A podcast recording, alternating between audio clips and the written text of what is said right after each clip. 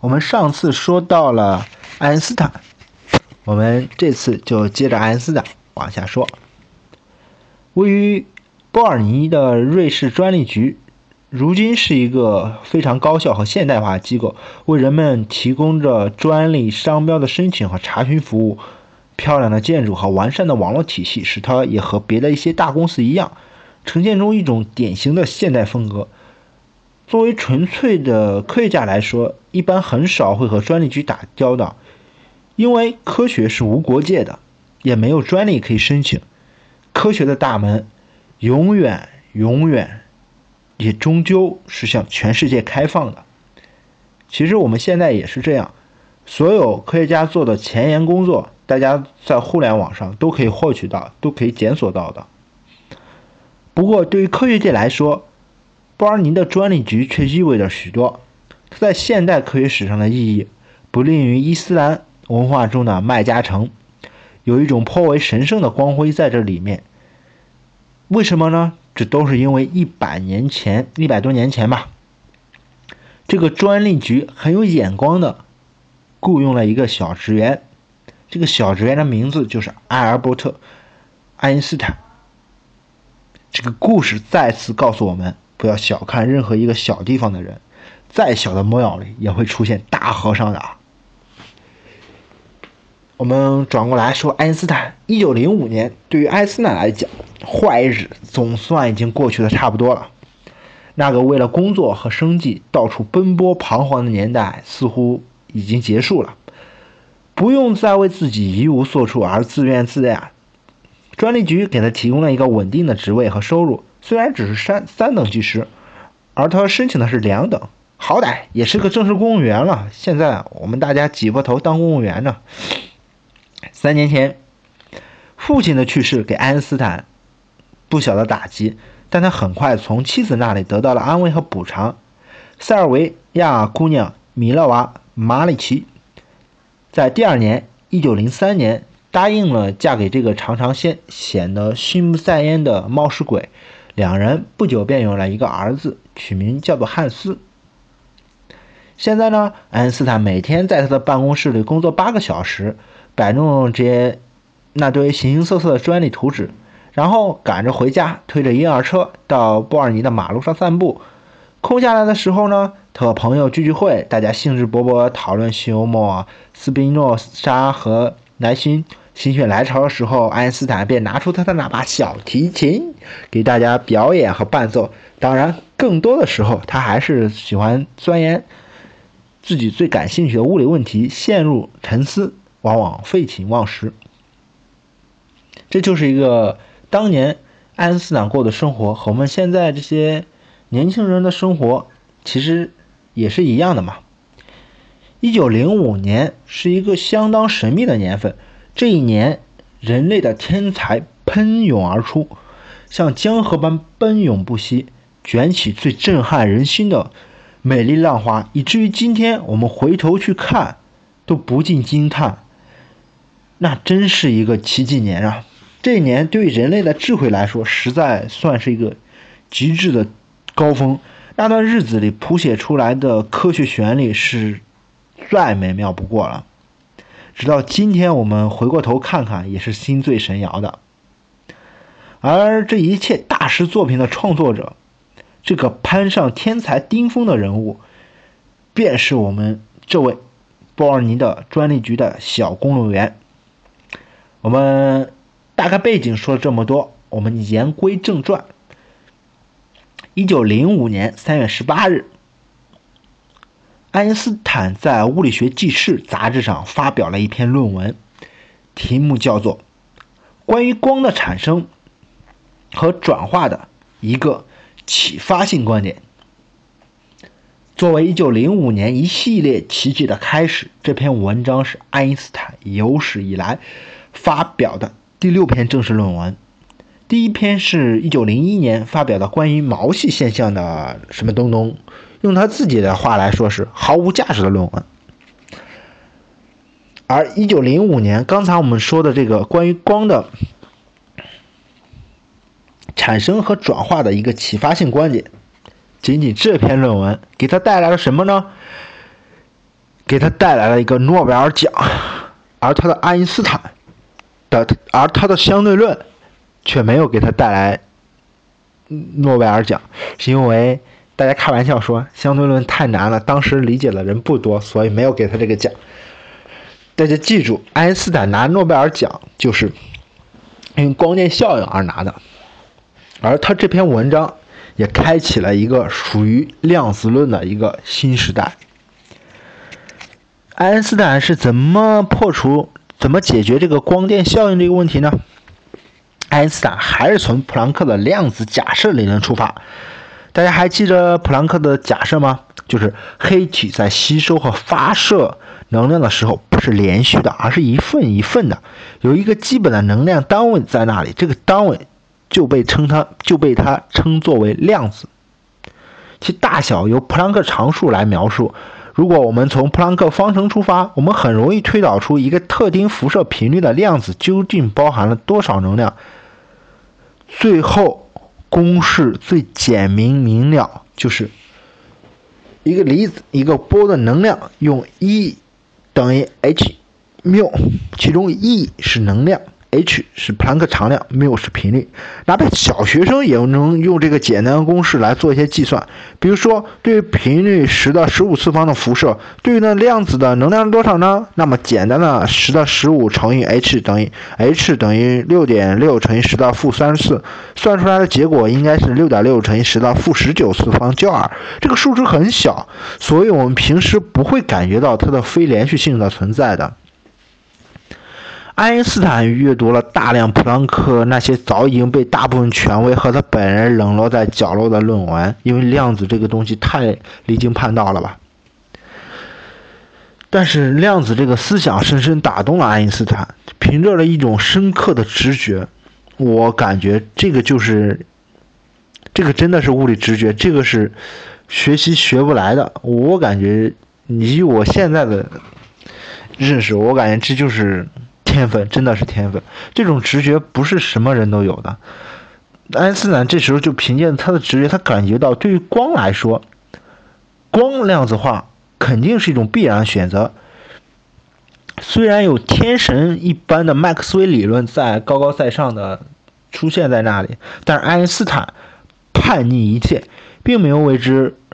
举步不前，其实我感觉也很容易理解嘛，因为爱因斯坦又不是什么专业，当时他的处境又不是什么专业做物理的，我我才不管你那么多乱七八糟的，我就是一个公务员，我想怎么干怎么干，我又不会是吧？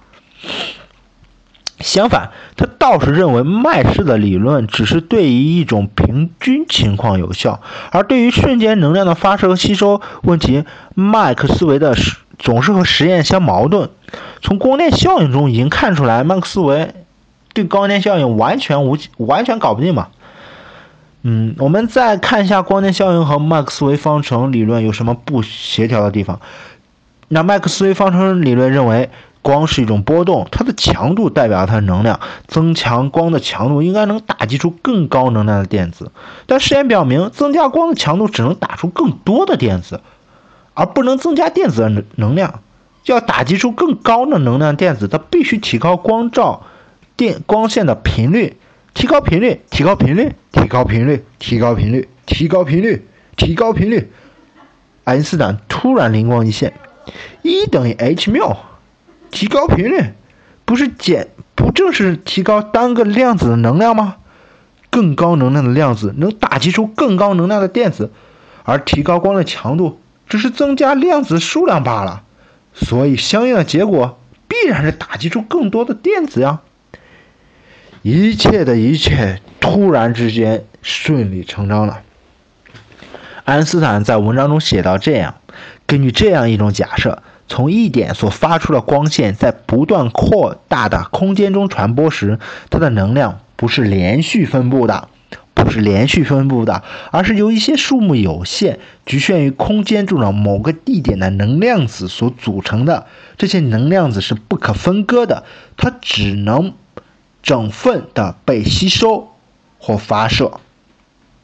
组成光的能量的这种最小的基本单位，爱因斯坦把它称作为光量子。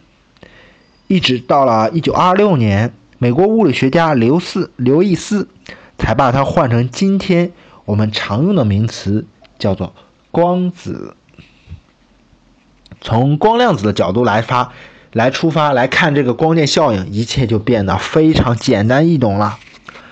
频率更高的光线，比如紫外线，它的单个量子要比频率更低的光线含有更高的能量，因为 E 等于 h 缪嘛。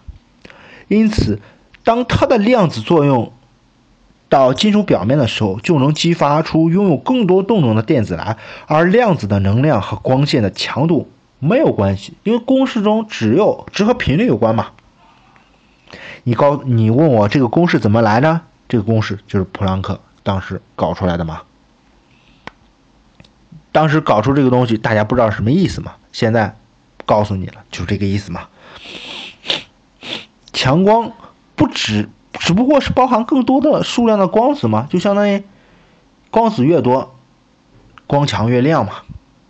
对于能够激发出更多数的电子来，但是对于低频的光来说，它的每一个光子。能量都不足以激发出电子来，那么含有再多的光子也也也无济于事，因为它只能一份一份的吸收。但是你一份的能量永远激发不出来，所以你再多也是激发不出来嘛。我们就可以把光电效应想象成一场拥有高昂入场费的拍卖。每个量子都是一个顾客，他携他所携带的能量相当于一个人拥有的资金。要进入拍卖现场，每个人必须先交纳一定数量的入场费，而会场内一个人只能买一件物品。这样就和光电效应那个很有 match 上了。一个光量子打击到金属表面的时候，如果它带的钱足够多，就是能量足够高，它便有资格进入拍卖现场，也就是能够把电子打出来嘛。至于他能够买的多，能够买到多好的物品，就是激发出能多高的电子，那就取决于他付了入场费后还剩下多少钱，就是剩余的能量，就是打出电子的动能有多少。频率越高，代表了一个人的钱越多，就像紫外线这种这种大款，可以轻轻松的付清入场费后，还买起非常昂贵的货物。而频率低一点的光线就没有那么阔绰了。但是一个人有多少资金，这和一个代表团能买到多少物品是没关系的。能买到多少数量的物品，这只和代表团的人数有关，也就是光强。而每个人有多少钱呢？就是光的频率是没有关系的。如果我有一个五百人代表团，每个人。都有足够的钱入场，那么我就能买回五百样货品回来呢。而你一个人再有钱，你也只能买一样东西嘛，因为一个人只能买一个物品嘛，规矩就是这样嘛。至于买的东西有多好，那是另外一回事了。话又说回来了，假设你一个代表团的每个人的钱太少了，以至于连入场费都付不起，哪怕你人再多，你也是一样东西买不到呀。因为规矩是你只能以个人的身份入场，没有连续性和积累性，这是很关键的。没有连续性和积累性，因为我们以前的经典世界，经典世界太习惯喜欢这个连续性和积累性了。爱因斯坦推导出来的方程，就是和我们的拍卖是一个很有意思的。爱因斯坦推导出来方程什么呢？二分之一 mv 方等于 h 缪减去 p。二分之一 mv 方就是激发出电子的最大动能，也就是我们所说的能买到多好的货物啦。h 缪是单个电子的能量，也就是说你总共有多少钱。p 是激发出电子所需的最小能量，也就是入场费了。所以这个方程告诉我们的其实非常简单：你能买到多好的货物，取决于你的总资产减掉入场费的费用。这里关键的假设就是，光以量子的形式吸收能量没有连续性。不能积累一个量子激发出来，激发出来对应一个电子，于是实验就揭示出了效应，瞬间性难题也迎刃而解了。因为量子作用本身就是瞬时效应，没有积累的说法。说到这里，大家可能嗅到了一点什么异样，就是光量子、光子、光究竟是一个什么样的东西吗？难道我们不是已经清楚了下一个结论？光是一种波动吗？尤其我们那个光和离子的波动，两次战争，最后以麦克斯韦的全盘胜利，然后告还有麦克斯韦赫兹发明光是电磁波，而决定光是波动吗？看似完全的胜利，在我们这个地方，好像出现了一些新的概念，就是光量子。光量子到底是什么概念？仿佛宿命一般，历史转了一个大圈之后，又回到了起点。关于光的本性问题，干戈再起，第三次微波战争一触即发，而这一次导致的后果，则是全面的世界大战，天翻地覆，一切的一切在毁灭后。得到了重生。我们今天就说到这里，我们下次接着说光到底是什么东西。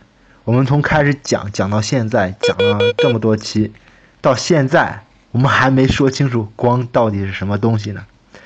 好了，谢谢大家。